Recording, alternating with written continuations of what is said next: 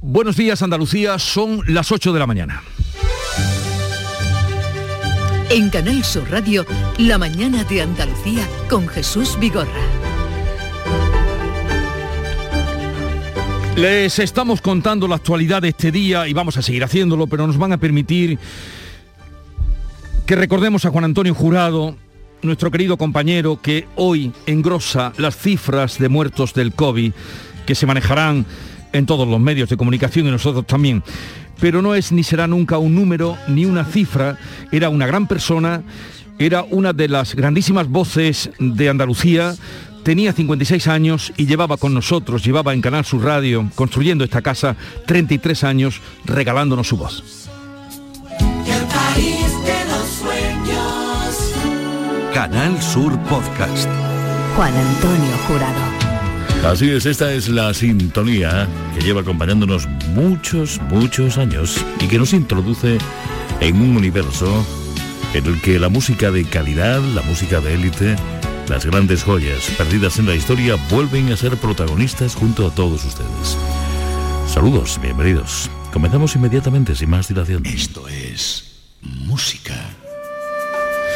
La música consustancial a la radio que tantas veces él dio entrada y presentó. Era gustoso, desde luego, para la música. Y además de esta triste noticia que nosotros les venimos comentando desde que nos enteramos del suceso, también les vamos a hablar de que a una semana de Navidad la tasa de incidencia sube 29 puntos en nuestra comunidad hasta alcanzar los 253 y suma 31 en el país, alcanzando así los 472, cerca ya de la barrera de los 500 que marca el riesgo muy alto de contagio. En el Hospital Regional de Málaga son tres los brotes de COVID activos con una veintena de positivos entre sanitarios y pacientes, todos asintomáticos o con síntomas leves. Aún así, el consejero de Salud, Jesús Aguirre, no prevé de momento ampliar restricciones. De esta y otras noticias, enseguida le damos más información.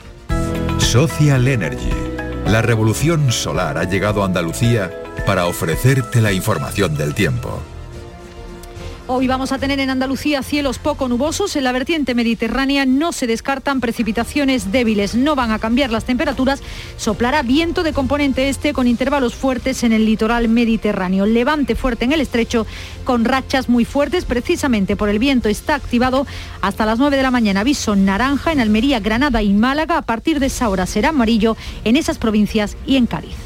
Con Social Energy, di no a la subida de la luz y ahorra hasta un 70% en tu factura con nuestras soluciones fotovoltaicas. Además, llévate un termo eléctrico con tu instalación. Aprovecha las subvenciones de Andalucía y pide cita al 955 44 11 11 o en socialenergy.es. Solo primeras marcas y hasta 25 años de garantía. La revolución solar es Social Energy.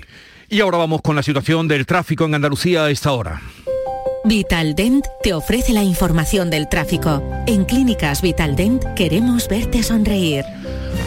Desde la DGT nos informa Rosa María Salcedo, buenos días. Muy buenos días, autorizamos la información de las carreteras andaluzas. A esta hora pendientes de un accidente en Sevilla, en la A4, a su paso por Carmón, en dirección a la capital hispalense, que genera ya más de dos kilómetros de retenciones. En el resto de carreteras de la comunidad andaluza hasta ahora se circula con total normalidad, con tráfico fluido y cómodo y sin más incidencias ni tampoco retenciones. Esta Navidad, Vitaldent va a sonar más que nunca. Porque la primera visita es gratuita si vienes a cualquiera de nuestras clínicas. Y es que para nosotros, el mejor regalo es verte sonreír. Pide cita en el 900-101-001 y ven a Vitaldent. Oye mamá, como salgo de cuentas para navidades, podríais venir vosotros este año a nuestra casa, ¿no? Buf, complicado, ¿eh? Sacar a tu padre de casa, a tu hermana que viene de Londres, la abuela, cómo tienes las rodillas. Hemos comprado cupones del sorteo del cupón extra de Navidad de la 11. El 24 nos tienes ahí como un clavo. En Navidad, qué bello es repartir. Cupón extra de Navidad de la 11. El 1 de enero, 75 premios de 400.000 euros y más de 910.000 cupones premiados. Compra ya tu cupón. 11. Juega responsablemente y solo si eres mayor de edad. La mañana de Andalucía con Jesús Vigorra. Noticias. Vamos a contarles la actualidad de este día. A una semana justa de la Nochebuena sigue el aumento de los contagios del coronavirus. El gobierno andaluz confía en tener en breve una respuesta positiva del Tribunal Superior de Justicia de Andalucía sobre la autorización para exigir el pasaporte COVID a la entrada de bares y locales de ocio. Beatriz Galeano. Tras el rechazo, su segunda solicitud se, se limita a los clientes y deja fuera a los trabajadores. Se adecua así lo planteado en el tribunal en su escrito que no veía proporcionalidad en la medida para los empleados de la hostelería porque no es obligatoria la vacunación. Mientras los datos de la pandemia crecen, en Andalucía la tasa se sitúa en 254 casos por cada 100.000 habitantes. Las provincias de Córdoba, Málaga y Huelva superan ya la tasa 300. En Málaga, en el hospital regional, hay tres brotes. En los hospitales andaluces hay 495 ingresados, en 99 de ellos que en cuidados intensivos. A pesar de estos datos, eso sí, el gobierno andaluz no se plantea ampliar las medidas restrictivas, lo reconoce el consejero de Salud, Jesús Aguirre. No nos planteamos, la licencia acumulada va subiendo, se me hago la presión hospitalaria va, bajando, luego no hay por qué tomar ningún tipo de medida restrictiva por ahora en Andalucía. ¿eh? El Ministerio de Sanidad ha notificado este jueves casi 29.000 nuevos positivos, 48 fallecidos por coronavirus en España. La incidencia acumulada a 14 días ha subido 31 puntos y está en los 472 casos. A una semana de la Navidad, como decías, hay 10 comunidades que se encuentran en riesgo muy alto de contagio debido a que la incidencia supera ya los 500 casos. En Málaga, como les anunciábamos, hay tres brotes en el hospital regional. ¿Qué está pasando? ¿Qué se sabe? Alicia Pérez? Pues se sabe que son tres esos brotes de coronavirus activos en estos momentos en el hospital regional. Se han detectado esos tres en las últimas 24 horas. Hay 26 personas afectadas, entre pacientes y trabajadores. En neurocirugía, 5 son los pacientes afectados. En la de digestivo, 15 positivos, cuatro de ellos profesionales sanitarios. Y el tercer brote afecta al servicio de medicina interna, 5 pacientes y un profesional. Hoy se van a actualizar esos datos. La buena noticia es que todos son casos asintomáticos o con síntomas síntomas leves y el sindicato UGT atribuye el origen de estos brotes a las visitas. Carlos Bueno es el responsable en el regional. El problema de esto es que los familiares llegan y están como en el salón de su casa en muchos casos. Se quitan la mascarilla o se la bajan y se les, se les tiene que llamar la atención habitualmente y algunos ponen hasta mala cara. En este caso está claro que han sido los familiares los que han traído el virus. Recordemos que ya tuvimos un primer brote a principios de este mes con 96 sanitarios de UCI implicados. Y en Córdoba, en el Hospital Reina Sofía, ha abierto ya dos plantas COVID. Cuéntanos, José Antonio Luque. Sí, todo está dispuesto para la apertura de esa segunda unidad COVID que se va a sumar a la que está en funcionamiento y a las otras dos abiertas en UCI para los casos más graves. Será Salud quien dé la orden sobre su entrada en funcionamiento previsiblemente en las próximas horas. Y es que en lo que va de mes el número de ingresos a causa del virus se ha triplicado en la provincia de Córdoba y no se espera que la situación mejore a corto plazo. Los datos lo avalan. Córdoba ha entrado en riesgo alto de contagio tras la notificación de 470 nuevos positivos en las últimas 24 horas. La tasa de incidencia se ha disparado a 438 casos por cada 100.000 habitantes en la capital, casi 60 puntos más que ayer. La provincia es de 306 con tres municipios y la incidencia disparada en Fuente la Lancha, Santa Eufemia y Santa Ella. Eso es al norte de la provincia de Córdoba. Vamos a saludar en este momento a Daniel López Acuña, epidemiólogo de referencia en todo lo que llevamos de pandemia. Señor López Acuña, buenos días. Buenos días. ¿Qué está pasando? ¿Por qué eh, vuelve ahora a recrudecerse? Eh, ¿Vuelve por Navidad? ¿Se especula también que la cosa puede ir a peor después, eh, a principios de año? ¿Por qué? Bueno, yo creo que lo que estamos observando en España es exactamente lo que venimos observando en muchos países europeos hace tres, cuatro, seis semanas. Acá nos ha llegado un poco más tarde y es un repunte notable de, contagios, del número de casos de COVID, por, por una serie de razones o de factores que se han sumado y que tenemos que entender que no son una sola causa. Es el invierno, más actividades en interiores, mal ventilados, decaimiento de la inmunidad después de, de seis meses de vacunación o de infección, surgimiento de nuevas variantes como la Delta y Delta Plus y ahora la Omicron que son más agresivas, el que se han relajado las medidas de protección como el uso de la mascarilla, la distancia física la higiene y las no aglomeraciones, el que se han también relajado prematuramente muchas de las restricciones que había que tener para, para evitar la interacción social desprotegida, el que se ha bajado la guardia en algunos casos en las medidas de salud pública de diagnóstico precoz, de rastreo especialmente, aislamiento de positivos. Entonces, la combinación de todos estos factores eh, nos lleva a, una situación de disparo de contagios. Y hemos quizá percibido equivocadamente, porque, y, yo creo que no se ha insistido suficientemente en esto, que la vacunación es muy importante, es determinante, qué bueno que hemos avanzado así en España con estos porcentajes de vacunación comparados con otros países, pero la vacunación no lo es todo. La vacunación nos permite evitar el riesgo de muerte, el riesgo de severidad o hospitalización en gran medida, pero no la infección y el contagio. Y todavía tenemos bolsones de población no vacunada. En España todavía tenemos, eh, aun cuando tengamos el mejor récord de vacunación de Europa, pero todavía tenemos cuatro y medio millones de personas que no tienen la pauta completa. Y además tenemos hasta ahora la posibilidad de vacunar a los niños que han tenido en las últimas semanas las incidencias más altas. Entonces, todo esto es una constelación de factores que nos genera lo que estamos viviendo y hemos hasta cierto punto trivializado la importancia de este ascenso, de este repunte, y no he entendido que no basta con vacunar, no basta con pasaporte COVID, no basta con una tercera dosis, hay que hacer todo esto, pero más, y especialmente un ajuste tajante a las medidas de protección como la distancia y la mascarilla y volver a algunas restricciones porque es inevitable para poder frenar la, la ola de contagios.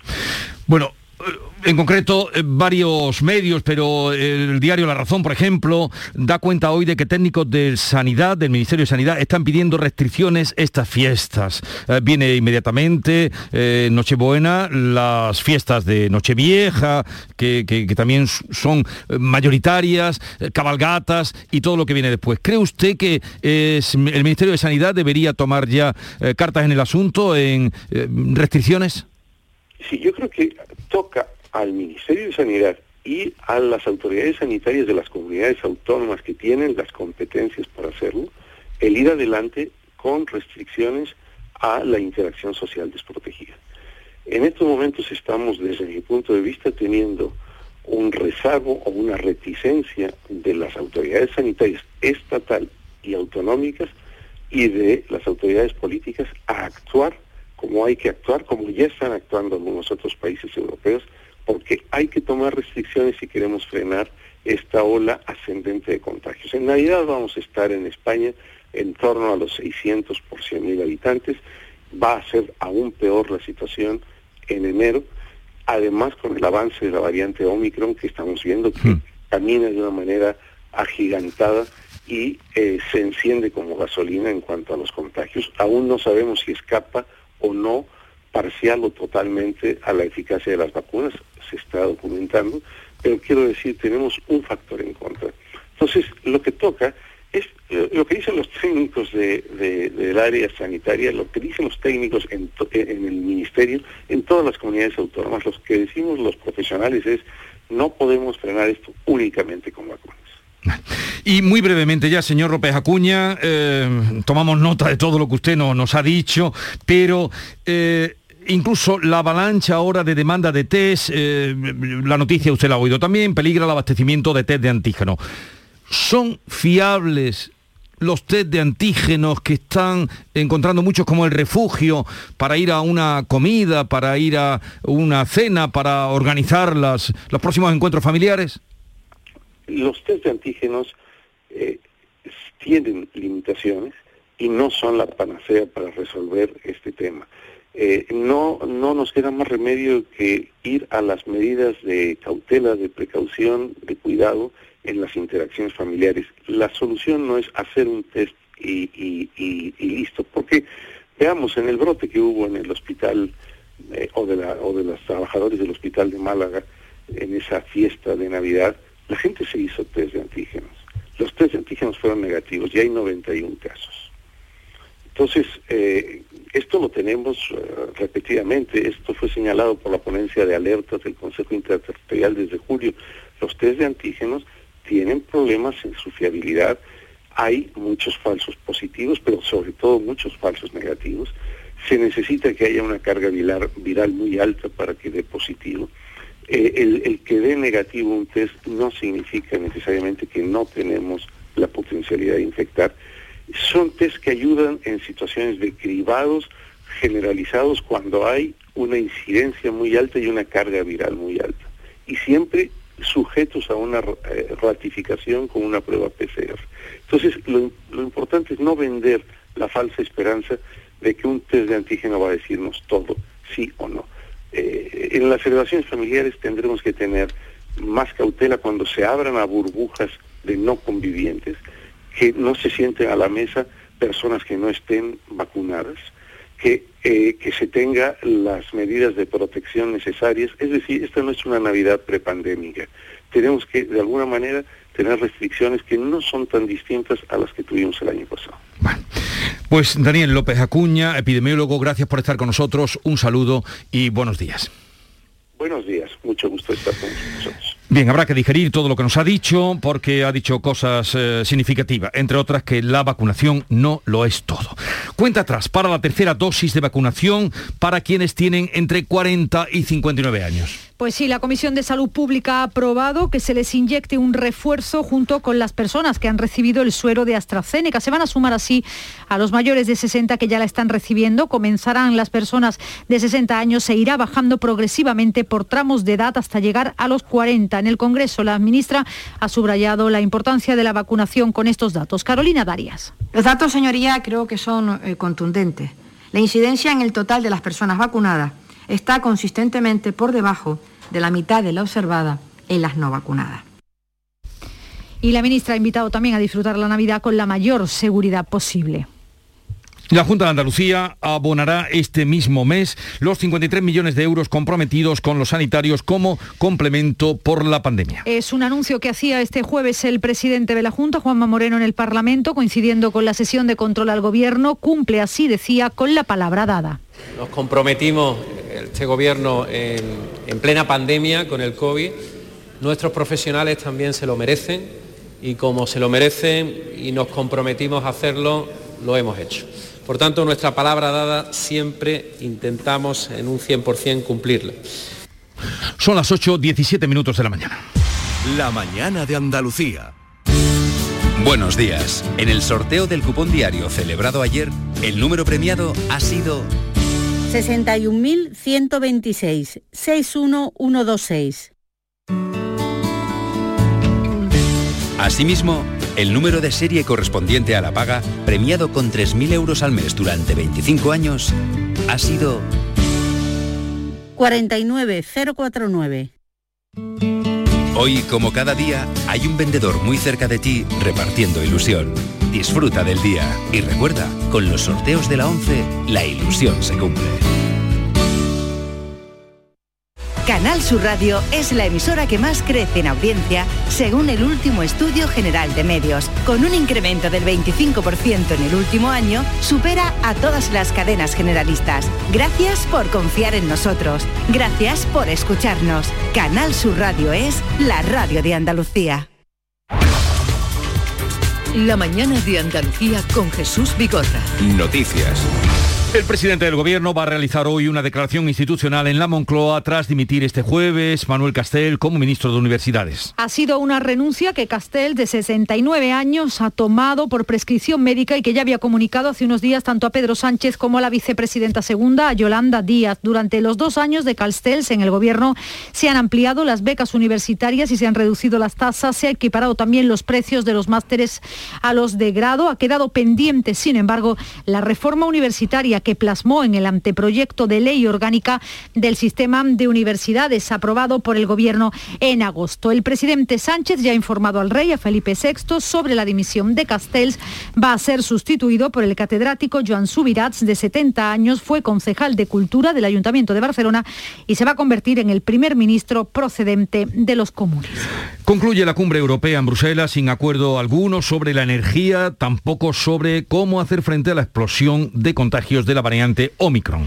Polonia y la República Checa han rechazado la propuesta que llevaba España de hacer una compra conjunta de gas para abaratar los costes. El presidente del gobierno, Pedro Sánchez, se ha lamentado de esto, pero asegura que no tira la toalla, que va a seguir negociando porque es un asunto que interesa a todos. Eh, desde luego, nosotros lamentamos el que no haya llegado el Consejo a un acuerdo. Pero en fin, también es cierto que estamos abriendo camino. Ayer mismo conocimos la propuesta de la Comisión Europea de abrir la puerta a esa eh, compra conjunta de gas, pero en todo caso, desde luego, el Gobierno de España va a seguir eh, levantando la bandera de que también a nivel europeo tenemos que dar una respuesta. Declaraciones hechas precisamente hoy, un día en el que el precio de la luz bate un nuevo récord histórico. El coste medio en el mercado mayorista va a ser de 309 euros el megavatio hora, son casi 7 euros más que ayer. La hora más cara entre las 7 y las 8 de la tarde, cuando la electricidad marcará otro máximo, 350 euros el megavatio hora. Moncloa no sabe nada, según cuenta hoy el diario El Mundo, de la posible vuelta del rey emérito Juan Carlos a España. A preguntas de los periodistas sobre el rey emérito, esta madrugada Pedro Sánchez ha negado que la zarzuela le haya consultado sobre un posible regreso a España de Juan Carlos I. Considera Sánchez que el rey emérito debe dar explicaciones. Por supuesto lo creo. Creo que el rey Juan Carlos tiene que dar explicaciones. Por ahora no se sabe la fecha de su vuelta, después de que la Fiscalía Suiza haya cerrado la causa contra el rey emérito al no poder demostrar que los 100 millones que recibió de Arabia Saudí fueran una comisión. Juan Carlos I podría visitar España. El rey emérito lleva viviendo en Emiratos Árabes un año y medio. Por cierto, que el Partido Socialista ha dicho ya que apoya que Bárbara Rey comparezca en el Senado por el dinero que presuntamente recibió tras su relación con Juan Carlos I. La mesa de la Comisión de Interior tiene que decidir ahora se acepta esa comparecencia después de que la mesa del Senado la haya aceptado. Era una, eh, una petición de comparecencia realizada por compromiso. Y en la isla de La Palma sus habitantes habrán levantado hoy más tranquilos porque el volcán sigue en silencio, sin tremor y con emisiones puntuales de gases. Parece que la cuenta atrás podría terminar Dentro de siete días se cumple el día 24, lo subraya la representante del Comité Científico María José Blanco para poder decir que el proceso eruptivo que dio comienzo el 19 de septiembre está finalizado, los datos registrados y observables se deben de mantener en los niveles actuales durante nueve días.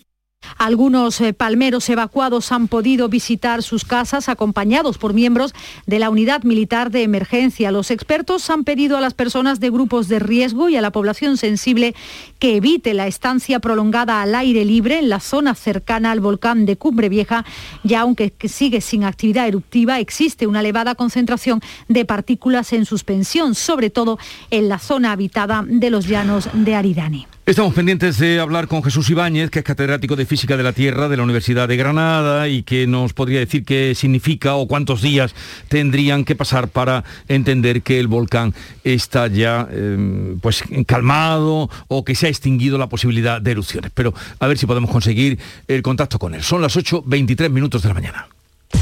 La mañana de Andalucía. Hay un sentido con el que no nacemos que se educa, se aprende y se trabaja. No temas, el uso no lo gasta. Sentir que puedes cuando otros dudan de que puedas. Dejar de oír las dudas que hay ahí fuera y así escuchar lo que susurra tu alma. Y en la oscuridad ver solo luz, ver solo calma. Es la actitud la que nos hace capaces. Grupo Social 11.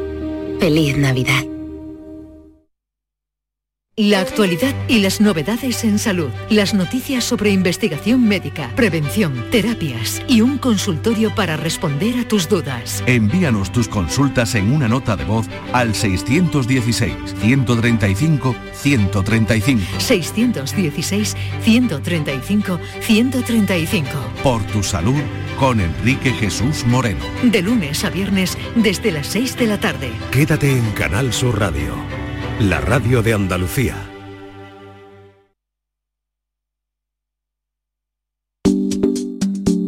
Buenos días. En los tres sorteos del triplex de la 11 de ayer, los números premiados han sido 691, 334 y 447. No olvides que comprando Lotería de la 11 colaboras con una gran labor social. Pídele el triplex de la 11 a tu vendedor, también en puntos de venta autorizados o en juegos11.es. Recuerda que hoy, como cada viernes, tienes un bote millonario en el sorteo del Eurojackpot de la 11. En la 11 nos mueve tu ilusión. Que tengas un gran día.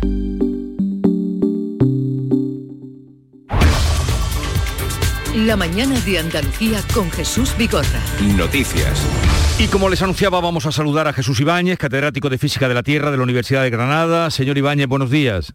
Hola, buenos días. ¿Qué tal? ¿Cómo estamos? El volcán de La Palma lleva tres días sin actividad. ¿Cuánto tiempo tiene que pasar para considerar ustedes, los que saben, que el volcán está apagado? Bueno, no hay ninguna regla eh, fija sobre esto y tampoco hay un, precedente claro que uno podamos seguir. Hay volcanes que se apagan y ya a partir de ese momento, al día siguiente, podemos considerarlo apagado y hay otros que se reactivan al año, a los dos años. Entonces hay que tener mucho cuidado, hay que ser precavido en este momento la actividad está muy baja, no hay síntomas de que pueda reactivarse, pero tenemos casos como por ejemplo el Etna recientemente o en otros en donde después de seis meses o dos años pues se produce una nueva erupción. Pero actualmente podemos decir que eh, la, actividad es muy baja, mm, nada más que unos pocos terremotos, y bueno, pues es un poco desesperanzador para las personas que viven allí, evidentemente. Desde luego que sí, que es esperanzador y supongo que habrán, eh, estos días habrán despertado más tranquilos. Eh, entonces solo cabe esperar eh, y ver cómo evoluciona en los próximos días o próximas semanas. Bueno, no somos los científicos no somos elementos pasivos en el sentido de esperar a ver lo que ocurre, estamos realizando estudios, es decir, pues, estamos eh, estudiando el interior de la Tierra, hacemos mediciones de los gases, mediciones de la deformación y en función de la evolución de todos esos observables, que son parámetros científicos, pues podemos ir dando mejor respuesta. Actualmente toda la respuesta que estamos dando es que no hay gases, no hay deformación, no hay sismicidad, con lo cual en este momento no hay potencial reactivación. si hubiera algún cambio no sería inmediato, es decir, no nos pillaría de sorpresa y podríamos tener un, nuevamente un tiempo de reacción para decir hay algo que está cambiando. Entonces, bueno, también se avisaría a la población con antelación. Entonces, actualmente no hay nada, y la sintomatología es que, hablando como si fuera un enfermo, que no lo es evidentemente, pero los síntomas pues son de que no, en, los, próximos 24, 48 horas, 72 horas no debería haber ningún tipo de cambio en la actividad del volcán. Pues profesor, gracias por habernos atendido, no solo hoy, sino a lo largo de estos ochenta y tantos días que usted nos ha ayudado a comprender lo que estaba pasando. Jesús Ibáñez, catedrático de Física de la Tierra de la Universidad de Granada. Un saludo y buenos días. Buenos días y un placer para ustedes. Gracias. para trabajar con ustedes. Gracias. Gracias igualmente por nuestra parte. Vamos a otro asunto. Medio centenar de personas se han concentrado este jueves frente a la comisaría de la Policía Nacional en el puerto de Santa María para protestar por la detención de seis personas del río San Pedro en Puerto Real durante los disturbios en la huelga del metal. ¿Qué ha pasado, Salud Botaro? Pues eh, una operación policial, como contabas, en esa barriada, seis personas detenidas por su supuesta relación con los disturbios de la huelga del metal. Hubo en domicilios y una en un portal, la de un hombre que volvía de llevar a su hijo al colegio. Están acusados de desórdenes públicos, daños, lesiones y atentado contra los agentes de la autoridad y ha provocado muchas reacciones, entre ellas la del alcalde de Cádiz, José María González, que decía esto. Los procedimientos judiciales que se vean de estar desarrollando ahora mismo es para, depurar responsabilidades frente a quienes han tomado las decisiones de reprimir huelga y manifestaciones absolutamente pacíficas con la brutalidad y con la crueldad que se ha desarrollado. Por eso pedimos la dimisión de nuevo del subdelegado del Gobierno y, responsabilidades al ministro Marina. Adelante Andalucía ha ofrecido asesoramiento legal a los detenidos que han quedado en libertad con cargos y, como decías, por la tarde medio centenar de personas se concentraban en la comisaría de la policía en el puerto para protestar por la detención. Hubo muchos familiares y vecinos de los arrestados. Continúa este viernes la negociación de la reforma laboral a pocos días ya de que acabe el plazo dado por Bruselas. Este plazo acaba el 31 de diciembre, el ambiente es cada vez más tenso. Este jueves los sindicatos han salido a la calle, exigen que los convenios sectoriales tengan prioridad sobre los de las empresas. Pepe Álvarez es el secretario general de UGT. Vamos a convertir este invierno en un infierno para las patronales si no se sientan y negocian convenios que dignifiquen nuestras condiciones de trabajo. También este jueves conocíamos los preocupantes datos de siniestralidad laboral. Hasta el mes de octubre han muerto trabajando en Andalucía 123 personas, cuando en todo el año fueron, todo el año 2020 fueron 120 personas. Y debemos tener presente que hasta el momento y hasta el día de hoy y las ocho y media que van a dar en un instante, la huelga prevista, la huelga de la patronal del transporte prevista para el 20, 19, 20, 21, o sea, lunes, martes y miércoles sigue en pie. Y así vamos a entrar en el fin de semana. Llegamos así a las ocho y media de la mañana, tiempo ahora para la información local. Inmediatamente después vamos con la tertulia de actualidad.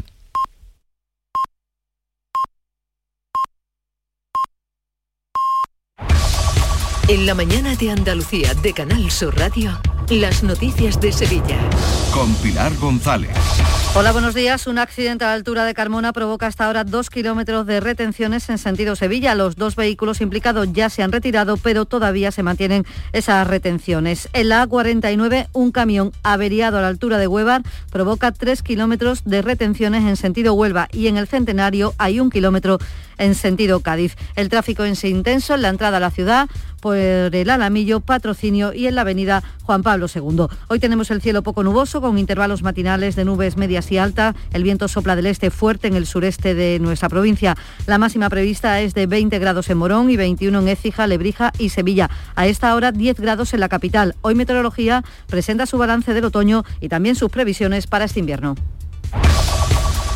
La tasa de contagios es de 242 casos por 100.000 habitantes. Ha subido mucho en las últimas horas. En la capital se acerca ya a los 300. El número de nuevos contagios es de 821 casos y dos fallecidos. Los hospitalizados han bajado algo, son hoy 102, pero 18 permanecen en la UCI. Este fin de semana se van a recuperar las jornadas de vacunación en Sevilla. La Facultad de Derecho va a estar vacunando sin cita a los mayores de 12 años con primera y segundas dosis y con la tercera a los que tienen más de 60. La Facultad de Económicas continúa con la vacunación de niños, 2.800 niños que van a pasar este fin de semana por allí de entre 9 y 11 años, siempre con cita. El alcalde de Sevilla no descarta que se adopten restricciones para estas Navidades y de momento pide que se utilicen las mascarillas también cuando se esté en la calle. La preparación de la cabalgata de los Reyes Magos continúa y además este mediodía se va a colocar el primer tubo de la portada de la Feria de Abril que se celebraría del 30 de abril al 7 de mayo. El alcalde Juan Espadas confía en que la vacunación de los niños y la tercera dosis de los mayores hagan posible la celebración de todas estas fiestas. Si la vacunación infantil y la vacunación de la tercera dosis sigue incrementando, eso reduce inmediatamente también eh, los contagios, lo hemos visto. En la medida que le ganamos con la vacunación esa carrera a los contagios, los reducimos. Así que en ese sentido vamos a ir viendo la evolución. El consejero de Educación, Javier Imbroda, ha condenado la agresión producida en el Colegio Francisco Romero del polígono norte de la capital. La madre de, un, de, una alumna, según la denuncia de la directora del centro, irrumpió en horario escolar y agredió presuntamente al conserje y a la profesora. Ir con todas las de la ley para que de una vez por todas desterremos este tipo de actitudes lamentables y penosas de determinados padres o madres. ¿no? Así que quiero que se lo piensen bien, se lo piensen bien. Es decir, para nosotros el docente es una figura sagrada. Segundo día de luto oficial en el viso del Alcor, donde la Guardia Civil investiga la muerte de un hombre por disparos de escopeta a manos de su cuñado y vecino, que luego se quitó la vida. La audiencia de Sevilla ha condenado a cuatro años de cárcel a una mujer acusada de estafar cerca de 55.000 euros a un hombre tras hacerle creer que tenía problemas económicos derivados de un cáncer. La abogada de la acusación, Valle Montero, ha contado a Canal Sur cómo se las ingeniaba para ganar su confianza. Empezó con pequeñas cantidades de dinero, pues me hace falta porque me van a cortar la luz, me van a cortar el agua. Y el Ateneo de Sevilla recibe más de una tonelada de alimentos y productos de higiene a personas en riesgo de exclusión social. Eso será esta tarde. Por su parte, la Real Orquesta Sinfónica de Sevilla pone en marcha una campaña de recogida de juguetes. Una hora antes de los conciertos en la Maestranza, en el Teatro de la Maestranza, La Ros aprovecha para recoger esos juguetes. Lo cuenta su gerente Pedro Vázquez. Trabajamos mucho y además en esta época precisamente más sabiendo que, que lo que nos espera es el público con, los, con sus regalos de para, esos niños que lo necesitan, ¿no? Entonces desde una hora antes, pues ya el público puede venir, como incluso si no viene a ningún concierto, se apetece desde una hora antes pasarse por el Teatro de la Maestranza y dejar un regalo para esos niños. El alquiler de furgonetas con una nueva y variada flota de vehículos industriales en Sevilla les ofrece la información deportiva. Nuria Gaciño, buenos días. Buenos días. Sevilla y Betis estarán este mediodía muy pendientes del sorteo de los 16 avos de final de la Copa del Rey. El equipo verde y blanco lograba anoche la clasificación, no sin sufrimiento, ante el Talavera de la Reina al que ganó por 2 a 4 con prórroga incluida. Los posibles rivales que le pueden tocar a Betis y Sevilla son uno de los cuatro equipos de la primera ref, como son el Linares, Alcoyano, Rayo Majadahonda o Atlético Baleares, y si no, cualquiera de los 11 equipos de segunda que hoy estarán en ese sorteo de los 16 avos de final de la Copa del Rey. ¡Guau! ¡Vaya furgoneta! La he alquilado en Iberfurgo. Está súper nueva. No parece de alquiler. Ya, en Iberfurgo disponen de una flota en perfecto estado y te ofrecen presupuestos a medida. En Iberfurgo somos expertos en alquiler de furgonetas de carga, pasajeros y carrozados. Visítenos en iberfurgo.com o en Sevilla en el Polígono Industrial Parsi. Sara Baras actúa hoy en el Teatro de la Maestranza con su espectáculo Alma. A esta hora 9 grados en los Palacios 10 en Sevilla.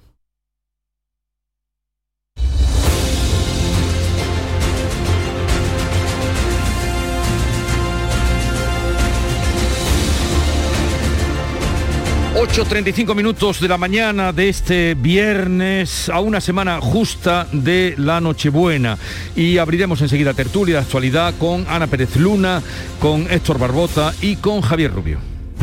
Hay un lugar mágico donde se juntan tradición, cultura y arte. El Museo de Belén es más grande del mundo. Ven, no te lo puedes perder. Te esperamos donde el Belén se hace arte. Museo Internacional de Arte Belenista en Mollina, Málaga. Buenos días. En el sorteo de mi día de la 11 de ayer, la fecha ganadora ha sido 20 de agosto de 1996. y el número de la suerte, el 7. Pide mi día a tu vendedor, también en puntos de venta autorizados o en juegos11.es. No olvides que comprando Lotería de la 11 colaboras con una gran labor social. Y recuerda que hoy, como cada viernes, tienes un bote millonario en el sorteo del Eurojackpot de la 11. En la 11 nos mueve tu ilusión. Que tengas un gran día.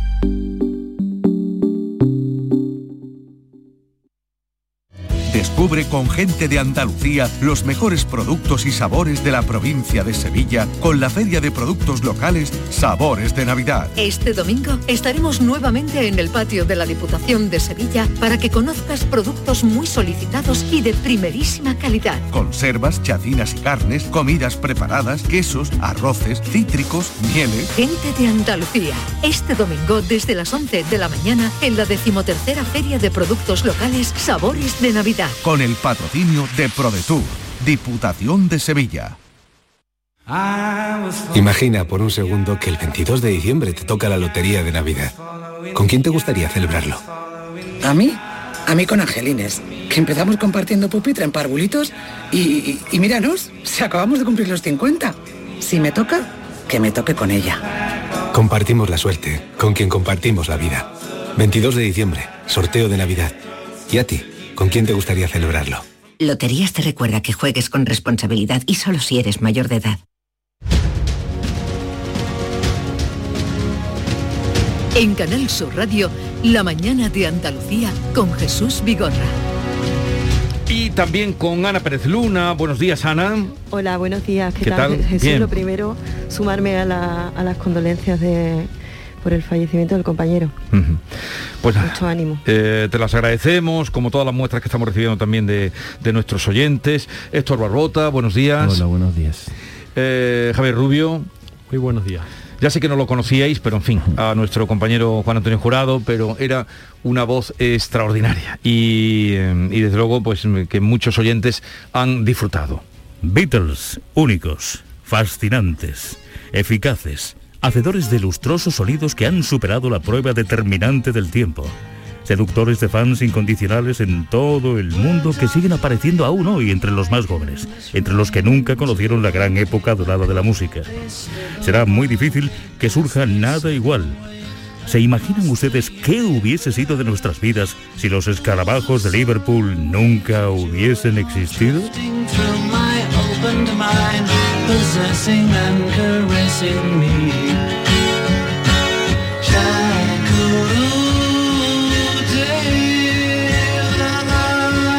Este era nuestro Juan Antonio Jurado, que llevaba el programa El País de los Sueños. Yo decía esta mañana que una persona que hace un programa que se llama El País de los Sueños no puede ser una persona del montón, y no lo era, desde luego. Bueno, vamos a hablar, mm, se lo ha llevado además el COVID las complicaciones diversas que después de ingresar en el hospital le sobrevinieron. Pero la evolución del COVID eh, está en estado de expansión. Eh, he hablado con López Acuña, sé que lo habéis escuchado. Él dice que hay que tomar ya alguna medida más allá de, de la vacunación, que la vacunación no basta, que estamos en un riesgo alto a nivel nacional y con las dudas de, fiestas como las que se avecinan, ¿no? ¿Cómo veis vosotros la situación? Vamos a ver. Héctor es el primero que toma la palabra, venga. A, mí me resulta dar un mensaje optimista cuando estamos hoy mismo, ¿no? Lamentando la muerte. Eh, pero a mí me da la impresión de que esta ola no es... Eh, no es una ola al uso de las, de las, de las anteriores. Quiero decir, eh, es cierto que con la vacuna no alcanza, pero también es cierto que la vacuna nos protege mucho más. No estamos tan indefensos como estábamos hasta hace poco, ¿no? Recordamos que fue la tercera ola, etcétera, ¿no? Y lo estamos viendo en la presión hospitalaria, que es verdad que si tuviéramos eh, la presión hospitalaria acorde a, los contagios que teníamos hace, hace en la tercera o en la cuarta ola, pues ahora estaríamos en una, en una situación crítica, ¿no? Y, es verdad que tenemos muchísimos contagiados, pero la, presión hospitalaria va bastante por detrás, ¿no? Entonces, eh, a mí lo que me da lo que me da miedo de esto son dos cosas. Primero es eh, la, fatiga la fatiga pandémica, ¿no? De que la gente diga, pues ya está bien, ya me da todo igual, no puedo cerrar, no puedo quiero quiero viajar, quiero hacer lo que sea, porque es verdad que llevamos ya dos años con esta historia, ¿no? O, casi dos años. Eh, y en segundo lugar, eh, otra cuestión que me da cierto temor es que la vacuna pierda, eh, ¿cómo decirlo? Que, la vacuna empieza a, perder la buena prensa que tiene, ¿no? En el sentido de que, de que, la gente empiece a, pensar, como, como nos seguimos contagiando, pues para qué vacunarme, ¿no? Y yo creo que con eso hay que hacer mucha pedagogía y sobre todo hay que estar muy alerta y combatir los mensajes negacionistas que se están escuchando. ¿no? A, mí, a mí me escandalizó uno que escuché anteayer en el propio Parlamento por parte de, una diputada de Vox que es eh, médico. Que, dijo que, que, cuestionaba o, ponía en duda la, efectividad de la vacuna. ¿no? Entonces a mí me parece que, que hay que estar alerta sobre esas dos cosas. En lo primero con la fatiga pandémica y en segundo lugar conseguir insistiendo que la vacuna es esencial. Sí, retomo lo que estaba diciendo Héctor y, él apelaba a cierta pedagogía que, falta por hacer. Y, sí, sí, es verdad, yo creo que ha faltado pedagogía. Ha faltado pedagogía, lo he dicho aquí muchas veces, Jesús, mm, nos siguen tratando como niños, como infantes que no pueden tomar decisiones por sí mismos. Y eh, se nos ha dicho, o, o hemos querido entender, a lo mejor es una, cuestión de percepción nuestra, ¿verdad? Que la vacuna era un poco, un poco menos que el bálsamo de fiera hmm. del Quijote y que con eso ya mm, estábamos a salvo. Y, esta eh, nueva ola, pues lo que nos demuestra justamente es que no, no estamos a salvo. Y que yo creo, como dice Héctor, que la vacuna, mm, bueno, eh, va a empezar a perder buena prensa que tiene, eh, la gente va a pensar, bueno, ya hará un tercer pinchazo y después que vendrá un cuarto pinchazo. O sea, es que se nos borra, cada vez que tenemos un horizonte despejado se nos borra, se nos llena de nubes y estamos en una a punto de, estamos viendo de lejos, ¿no? Lo vemos ya en el País Vasco, en La Rioja, en algunas mm, comunidades españolas que ya están por encima de los mil casos por 100.000, o sea, de 1% de incidencia, que dicho así pues suena más, fuerte, ¿verdad? Eh, y estamos viendo cómo se aproximan las nubes negras, amenazantes, los nubarrones y va a descargar. Mm, pero sí, ha faltado. Creo que nos hemos eh, sugestionado todos de que era el final, de que la vacuna eh, iba a resolver el problema. Y la vacuna no resuelve el problema. Y, pero contiene Sí, sí, bastante. Por, por supuesto, por supuesto, ¿no? Y gracias a Dios que estamos vacunados. Y, eso nos está permitiendo pues esta levedad de los casos que estamos viendo ahora, ¿no? Porque es verdad que todos tenemos muchísimos Yo por lo menos tengo muchísimos casos alrededor de, contagio. Y sin embargo no, no se percibe la angustia con la que se percibía esa noticia del contagio pues hace eh, año y medio o 20 meses, ¿no? En la primera, la segunda ola, o en, enero de, de, este mismo año, ¿no? que fue la que peor mm, se desarrolló aquí en Andalucía. Sí, a ver, yo creo que la clave está en que verdaderamente no conocemos el comportamiento del, virus. Es un virus eh, que ha surgido eh, pues poco más o menos, menos de, dos años, y ni siquiera los expertos todavía eh, pueden más o menos tener algunas claves, pero ni siquiera los expertos dan con la tecla, porque realmente hemos escuchado expertos que nos, desde investigadores, desde, desde los países de Sudáfrica, que nos decían hace un par de semanas que se estaba exagerando, que se había creado una alerta eh, demasiado grave y que se estaban eh, alentando a medidas que eran excesivas. ¿no?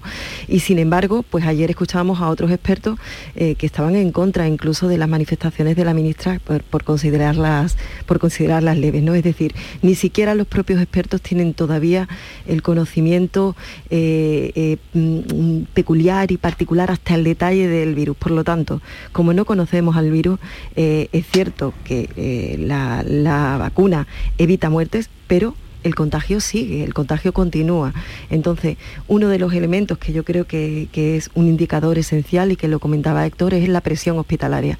A partir de ahí, eh, pues bueno, la presión hospitalaria nos indica más o menos la gravedad, el número de, fallecimientos o no, pero yo creo que eh, dadas las circunstancias, dadas las fechas que se aproximan, donde vamos a estar eh, pues asistiendo a, espacios más cerrados, con mucha más gente, pues sobre todo, sobre todo, precaución. Al día de ayer, los ingresados en, la, en hospitales eh, por COVID eran 495, que ha bajado de los 500, en Andalucía, 495.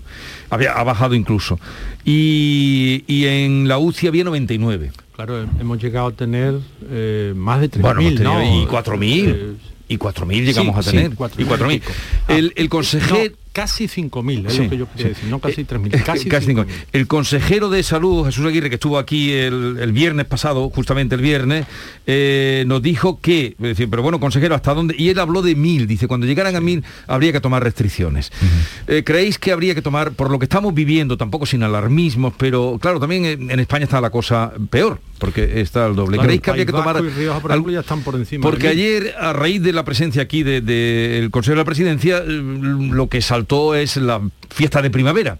Pero ¿creéis que habría que tomar mm, ya alguna restricción ante las navidades? Yo, yo más que tomar restricción desde el punto de vista impositivo, hmm. eh, yo eh, haría una apelación continua al, sentido común. Quiero decir, a mí no hace falta que me digan que está prohibida la cabalgata para saber que yo a mis hijas no voy a llevar a las, cabalgatas. las hagan o no las hagan. Quiero decir, eh, si no las hacen, pues sería, digamos, una, imposición, pero mm, hay que evitar las aglomeraciones, y yo las evito, y, no, hace falta que me digan... Eh, eh, hay que llevar pasaporte COVID para que me vacune, ni hace falta que me, que me digan evite las aglomeraciones para no meterme, en, si me meto en un bar y está eso yo no es gente, pues yo me voy. Claro, lo que ocurre que es verdad, Héctor, comparto contigo totalmente en que lo principal es la responsabilidad individual, pero lamentablemente eh, vemos que eh, sí, la gran mayoría de la gente la, cumple, pero luego cuando se producen estos contagios eh, tan masivos es porque realmente pues hay una parte importante de, la gente que no la cumple, con lo cual ante eso es que es inevitable ¿no? que, la, que, las autoridades al final terminen imponiendo algún yo, tipo yo insisto en el discurso que decía antes, ¿no? no se le ha dado la responsabilidad a los ciudadanos, sino que se nos ha dirigido el año pasado la discusión era si eran allegados o si eran familiares, si eran cuatro, si eran seis. ¿Os acordáis? Las navidades del año pasado. Sí, sí, los allegados. pero ¿qué, más, hace falta, Javier? para que la gente interiorice que hace falta. Que le demos responsabilidad individual a cada uno. Pero no la tienen la tienen, pero si tú desde el primer momento, si el año pasado la discusión, y la discusión además en términos políticos entre eh, los territorios, las comunidades autónomas, el gobierno central, el ministerio, las consejerías, mm, un disparate. Si eran seis, si eran cuatro, si eran allegados, si es que vivían, si es que era el primo, pero que mm, había vivido de chico en tu casa. Eso es una ridiculez.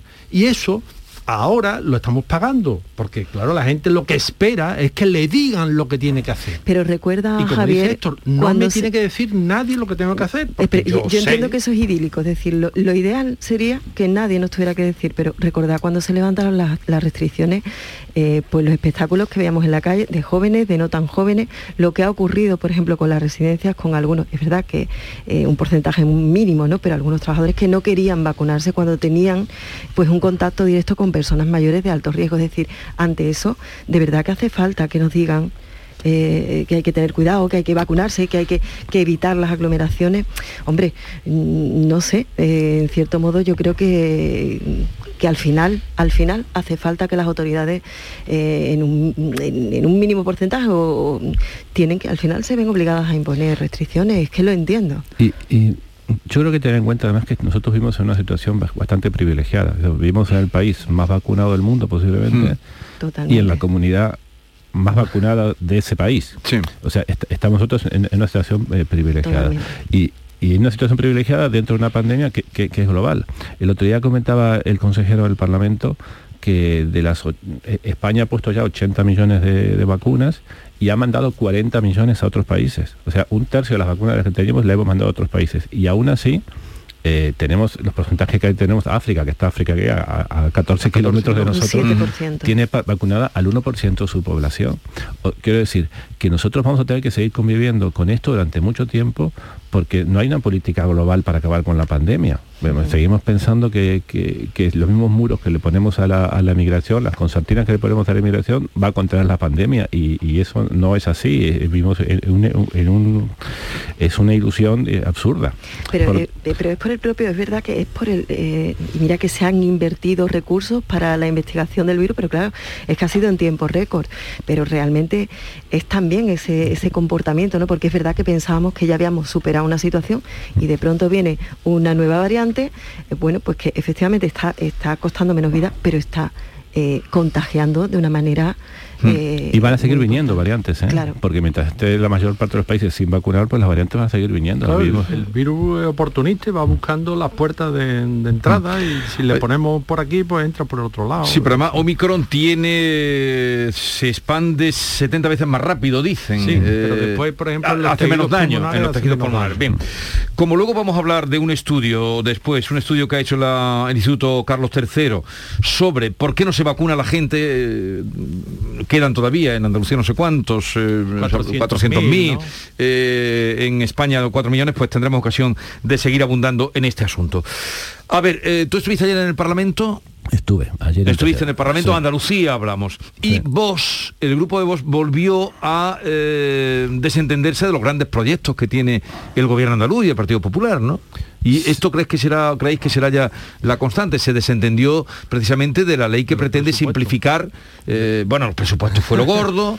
Bueno, eh, de, de la simplificación administrativa que, se- que se va a, a tratar en el próximo pleno, el último del año, eh, todavía la Vox no, no ha, no ha dado su postura. Sí lo que tiene Vox últimamente es un discurso de muy alejado de- del gobierno y sobre todo del Partido Popular. y que se note además. Eh, lo que, es lo que se note. Y, y lo que sí pasó es, en esta sesión del pleno, tanto el miércoles como ayer, ha sido que se aprobaron algunas cuestiones, eh, por ejemplo, la ley de TRADE, que la, Sí. la- la que da lugar a, a la creación de la agencia, y, y la de las CELAS, que es para financiar las entidades locales autónomas, que se, eh, el, el gobierno, los partidos de gobierno, la, la- pactó, la pactaron con, con la izquierda, tanto con el con el Partido Socialista, como con, Unidas Podemos, como los no adscritos de, de Adelante Andalucía. Por lo tanto, esas leyes salieron adelante por eh, 94 votos a favor y 10 votos en contra. Los, los 10 votos que, que tenía Vox, pues faltaba un diputado. Entonces, ¿est- ¿esto qué significa? Que el gobierno está teniendo capacidad para pactar a izquierda y a derecha, por un lado, pero por otro lado, mm, su aliado, por, decir, por decirlo de alguna forma, su aliado natural o, o el aliado que ha tenido estos tres años, se, se- se está alejando. ¿no? Y cuando llegue el momento de la simplificación administrativa, que va a ser el, el próximo... Que es otro gran proyecto de este gobierno. Exactamente, cuando llegue, eh, pues ahí sí le va a hacer falta el voto de Vox, porque eh, el partido... es que eh, Izquierda Unida- Unidas Podemos ya ha dicho que o está mm, en principio no, no está a favor y, y el PSOE la quiere tramitar como una ley, no como un decreto de ley, lo que significaría digamos, prolongar el periodo de, de, De trámite. de trámite, ¿no? Y allá ya en el gobierno dijeron que ellos la van a presentar y quien quiere votarla que la vote y quien no, que no. Entonces ahí sí va a depender de Vox y, y yo creo que Vox hace- hay una cosa que yo creo que la hace muy bien en el sentido que ellos mantienen, digamos, eh, la, el misterio hasta último momento y consiguen que estemos hablando de ellos todo el tiempo porque ahora la- durante una semana vamos a estar hablando de ver si Vox apoya o no apoya, ¿no? Eh, y esa es la situación. Oye, pero yo no estuve allí en el Parlamento, pero mm, perdona que, que, que, meto una cuña, me parece que esto nos podía contar el gesto ese precioso de Juan Pablo Durán con el Ah, lo tengo. ¿eh? Bueno, Lo tengo preparado Sí, para ponerlo. además esto lo Ah, bueno, pues hablamos después, pero es que yo creo que eso de verdad es lo importante de ayer. Además esto lo colgó íntegro en Twitter ayer. Eh, perdón, perdón, ¿no? Sí, que además Héctor lo colgó íntegro ayer eh, en Twitter. Yo, no sé, si- yo no sé si soy capaz de contarlo sin llorar, ¿eh? Yo tengo un fragmento, primero porque eh, Imbroda mm, siempre ha sido un tipo que ha reconocido su situación y que la verdad es que en la Consejería de, de Educación eh, en fin, no hay ninguna así eh, pelearon sacar el curso adelante. Cuando nadie apostaba ni los padres ni los profes creo que es muy meritorio el trabajo que han hecho en la Consejería de Educación. Y, y pasó esto en el Parlamento de Andalucía que Javier Rubio dice que no hablemos de eso mejor que de los No, no. desencuentros sí lo has dicho que mejor que los desencuentros como es como una acción ejemplificante. Totalmente Sabe que lo tengo siempre en mi pensamiento y sabe que le deseo lo mejor en los próximos días y fuerza y ánimo que lo vamos a superar seguro. Javier, seguro. Eh, muchas gracias. muchas gracias, señor Durán. Eh, me emociona. me emociona usted. Es la voz de Javier Imbroda. Y, y bueno, seguiremos adelante. Seguiremos adelante luchando, ¿no? Bueno, un fragmento luego decía, pues toda mi vida ha sido lucha. eh, y el primero que hablaba era Juan Pablo Durán, que fue presidente del Parlamento de Andalucía, es eh, diputado por eh, del PSOE por Córdoba.